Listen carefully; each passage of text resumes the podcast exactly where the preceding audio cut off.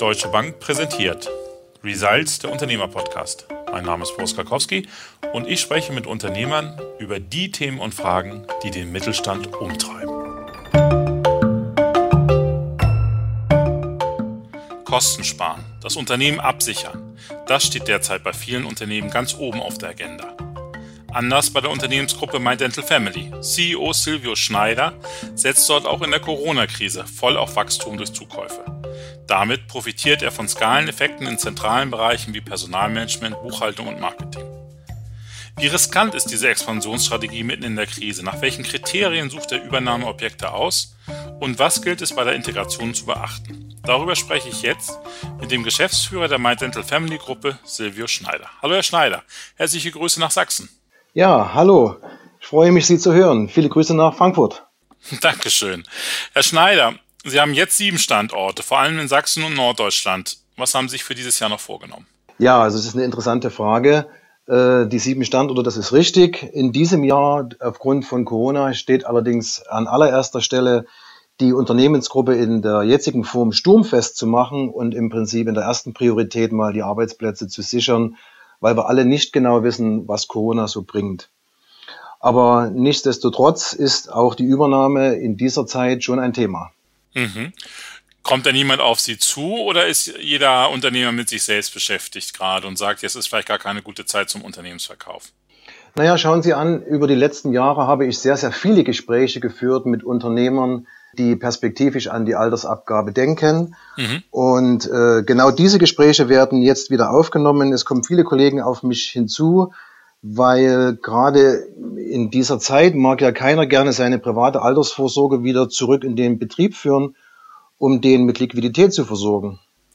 Das heißt, ähm, Sie planen schon Zukäufe auch in diesem Jahr? Ja, ja, ich plane auch Zukäufe. Wenn das halt bei mir ins System reinpasst, äh, dann immer wieder gern. Was heißt denn System? Also was sind die Auswahlkriterien, nach denen Sie zum Beispiel ein Dentallabor übernehmen? Naja, ähm, ich habe mir über viele Jahre da gewisse Kriterien in so einem Art Musterkatalog mal zusammengestellt. Eine ganz, ganz wichtige und zentrale Bedingung ist eine erfolgreiche äh, Existenz über längere Jahre am Markt oder in einer speziellen Wirtschaftsregion. Das geht von einer gesunden Mitarbeiterstruktur bis in eine gewachsene Kundenstruktur hinein. Wie ist es mit dem Management? Möchten Sie, dass der bisherige Manager sozusagen der Unternehmer noch an Bord bleibt? Bringen Sie selber Management hinein? Wie schaut das aus? Das ist genau der interessante Punkt, wo auch aus der Historie heraus die Übernahmen funktioniert haben. Es gibt in der Regel schon fähige Führungskräfte in den Unternehmen, die allerdings heutzutage nicht mehr den Mut haben, ganz alleine den Schritt zu gehen, um einen Betrieb zu übernehmen. Und genau hier steigen wir ein. Wir bauen im Prinzip auf der Führungsriege auf. Wir stärken diese Führungsriege und gemeinsam mit dem Altinhaber in der Übergabezeit führen wir das Ganze dann in unser System ein. Mhm. Was haben Sie denn anzubieten außer Geld sozusagen für den Verkäufer? Hm, das ist ein interessantes Thema. Äh, schauen Sie an, der Abgeber oder so ein Altunternehmer, äh, der überträgt ja sein Lebenswerk. Ne? Das ist ja alles, wofür er viele, viele Jahre oder Jahrzehnte gekämpft hat. Und da geht es primär erstmal um die Fortführung seiner Handschrift. Und äh, das geht von der Kundenbetreuung bis hinein zu auch einer gefühlten und gelebten Personalverantwortung. Ja, und weiterhin ist es dann eine Rentenabsicherung für den Altinhaber, weil wir dann doch einen Rhythmus finden, äh, um den Betrieb zu übergeben gepaart von Prozessen, die wir dann halt zentralisieren bei uns in der Gruppe. Was sind denn so die typischen Punkte, wo Sie eben Mehrwert einbringen können? Vielleicht eben durch Skaleneffekte, auch weil Sie eben ein größeres Unternehmen sind, verschiedene Standorte haben. Wie kann ich da als einzelner Standort von profitieren? Ja, also Sie müssen sich generell überhaupt nichts mehr um das Thema äh, Personalplanung, Personaleinsatz, Personalmanagement kümmern. Also diese ganzen Themen, die gehen alle raus. Das fällt auch vielen Leuten schwer, die gerade in einem Unternehmen äh, gemeinsam mit den Kollegen groß geworden sind und sich jetzt als Chef an die Front stellen sollen und da Personalgespräche führen. Das stelle ich immer wieder fest. Das ist zum Beispiel ein wichtiger Punkt. Welche Punkte gibt's noch?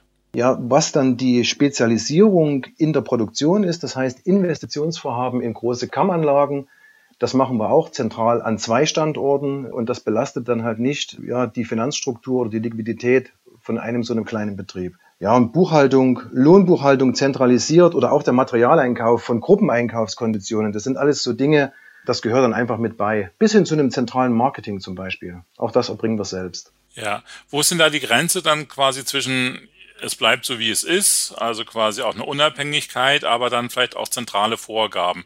Also fange ich mal an mit den Produkten. Verkaufen Sie alle an allen Standorten die gleichen Produkte? Gibt es das gleiche Marketing? Also wo enden die Freiheiten? Wo beginnt äh, sozusagen auch die Vorgabe durch die Zentrale?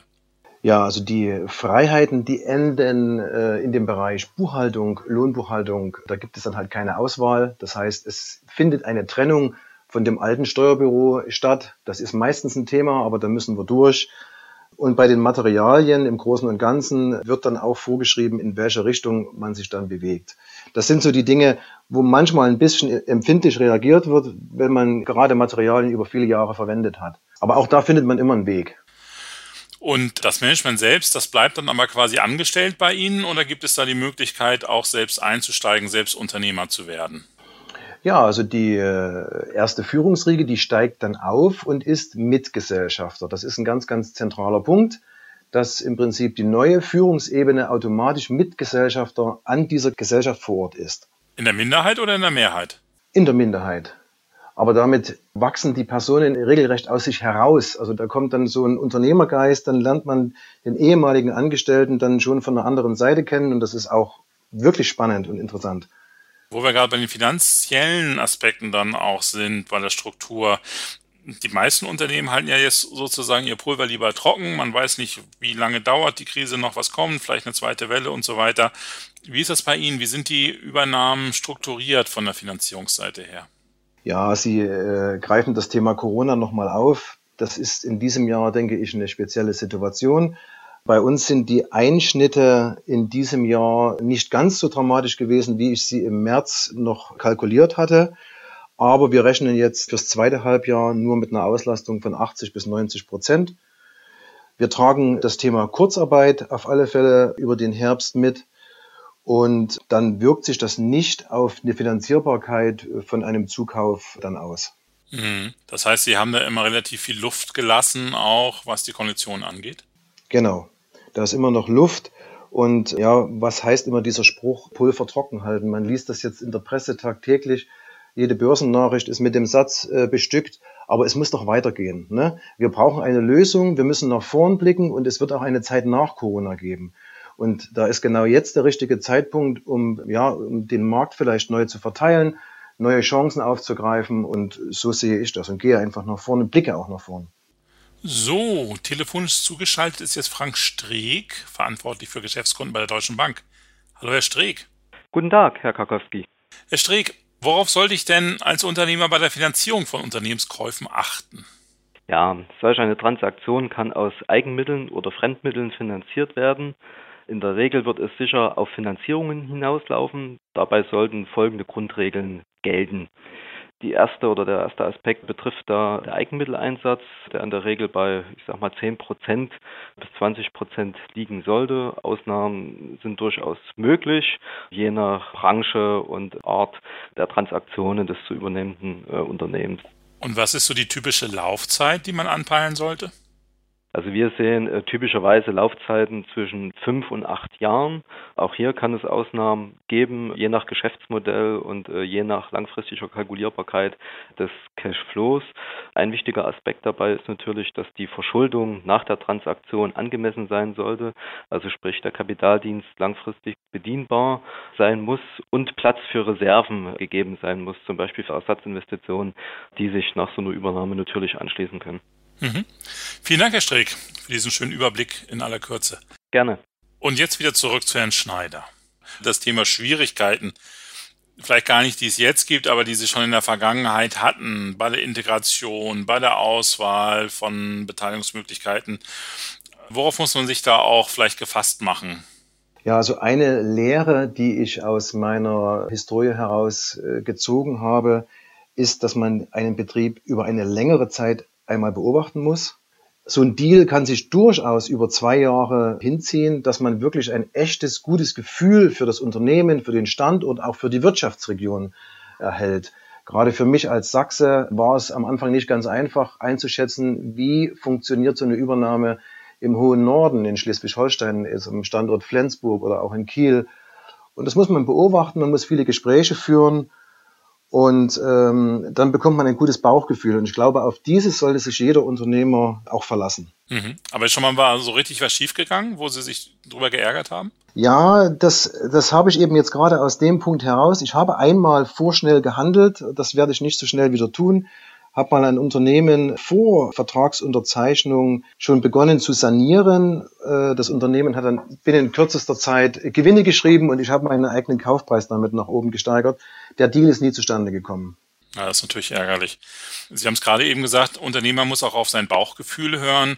Trotzdem braucht es ja auch ein Know-how, äh, um Unternehmen zu kaufen, zu prüfen und so weiter. Machen Sie das alles selbst? Bringen Sie das von Haus aus mit? Durch die Ausbildung? Haben Sie da jemanden im Team? Äh, holen Sie sich externe Unterstützung? Wie läuft es bei Ihnen? Also ich habe einen Betriebswirt bei mir im Team, der sitzt hier direkt im Nachbarzimmer.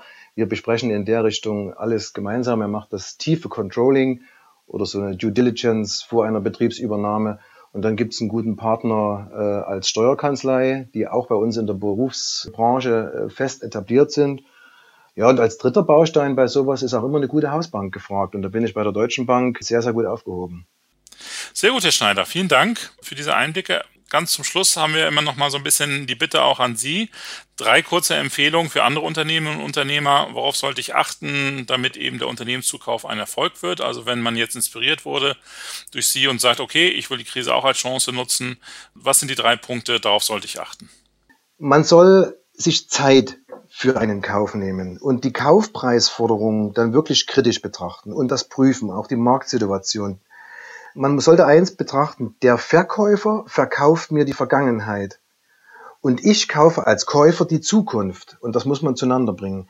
Und da auch hier ist wieder wichtig, das Bauchgefühl muss passen. Und dann lieber beobachte ich das etwas länger und setze den Fokus jetzt nicht gerade äh, nur auf Corona, dass ich jetzt der Meinung bin, ich muss jetzt im Corona-Fenster hier irgendwo billig mit dabei sein oder so. Das wäre der verkehrte Ansatz.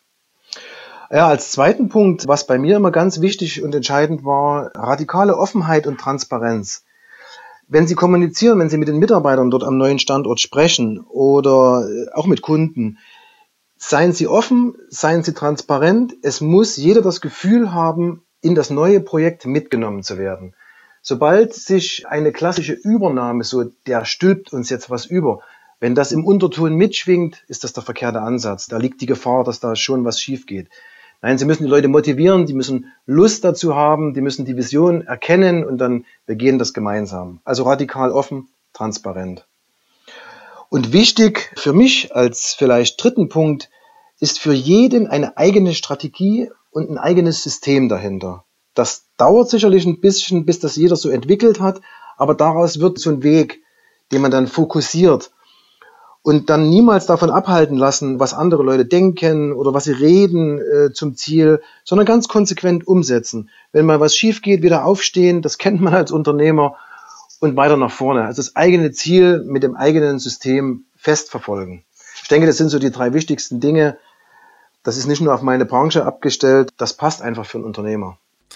Herr Schneider, also das glaube ich Ihnen auf jeden Fall. Motivieren können Sie und, und, und Mut machen. Und ich glaube, Ihren eigenen Weg äh, haben Sie auch gezeigt, gehen Sie und werden Sie auch in Zukunft gehen. Also vielen, vielen Dank. Das war sehr informativ, sehr lehrreich und ich glaube aber eben auch mutmachend. Also bin mal gespannt, ob eben sich der ein oder andere Zuhörer inspirieren lässt von Ihrem Fall und eben auch jetzt die Chancen nutzt.